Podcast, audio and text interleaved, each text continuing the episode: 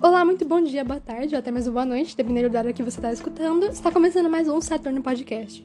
E o tema de hoje é preconceito, seus significados e tipos. E quem irá explicar tudo isso será a Carol Ferreira, eu, a Carol Lopes, Eu. Fernanda Lopes, Oi. Flávia Lopes Eu. e com o roteiro na Gabriela Midori, todas do Colégio SEAC, oitavo ano C. Enfim, já falei muito, espero que gostem.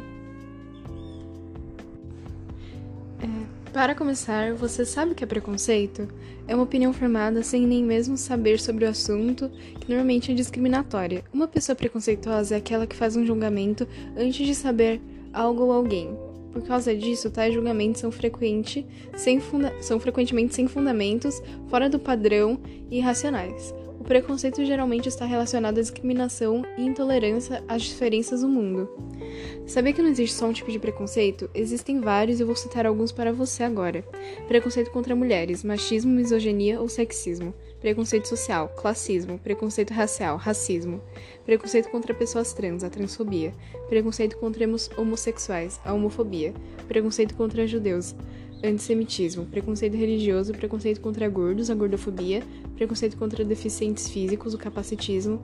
Preconceito contra estrangeiros, a xenofobia, etc. Observe que as atitudes tendenciosas geralmente estão relacionadas a rótulos ou estereótipos formados na sociedade.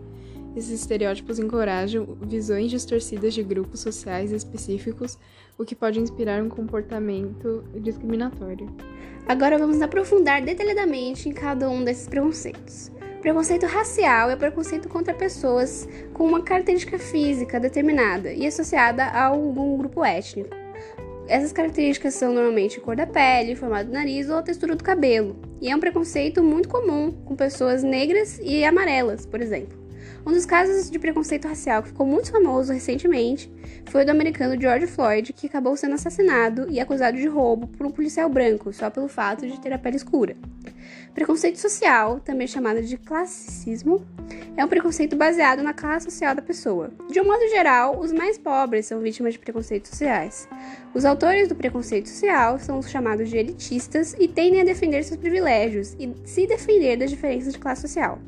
Preconceito linguístico é um, preconce... é um julgamento negativo sobre certas variantes da linguagem. Grupos com menor prestígio social são frequentemente alvos de preconceito linguístico. Preconceito cultural. Trata-se de um preconceito sobre a identidade cultural de uma pessoa. Pode ser tanto sobre sua nacionalidade, hábitos, tradições, costumes, crenças e muito mais. A prática discriminatória associada ao preconceito cultural é a xenofobia, ou seja, ódio aos estrangeiros. Xenos, que significa estranho em grego. Os indivíduos que praticam essa intolerância contra pessoas que não pertencem às suas comunidades, sejam estrangeiros ou de outras partes do mesmo país, são considerados os xenófobos. Juliette Freire sofreu xenofobia dentro do BBB por conta de seu sotaque paraibano. Preconceito religioso.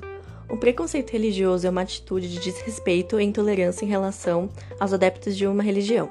Esse tipo de preconceito geralmente tem origem no desconhecimento ou visões estereotipadas sobre um determinado sistema de crenças.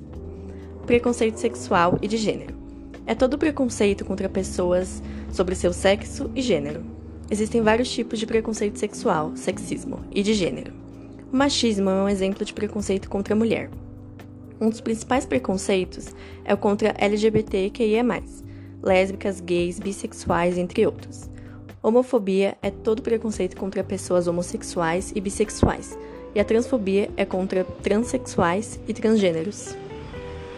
Temos algumas atitudes que podem combater o preconceito, como por exemplo, se o governo promover inclusões sociais para grupos mais afetados, as escolas devem falar sobre o assunto e educar os alunos, e dentro de casa, os pais devem explicar às crianças que, independente de cor, raça, gênero ou orientação sexuais, nós somos todos iguais por dentro e merecemos respeitos. Brasileiros devem lutar pelo fim do preconceito em um país mais justo. Enfim, espero que você tenha entendido com clareza o que é preconceito e que entenda que nós somos todos iguais. Agradecemos por ouvir nosso trabalho e volte sempre. Tchau!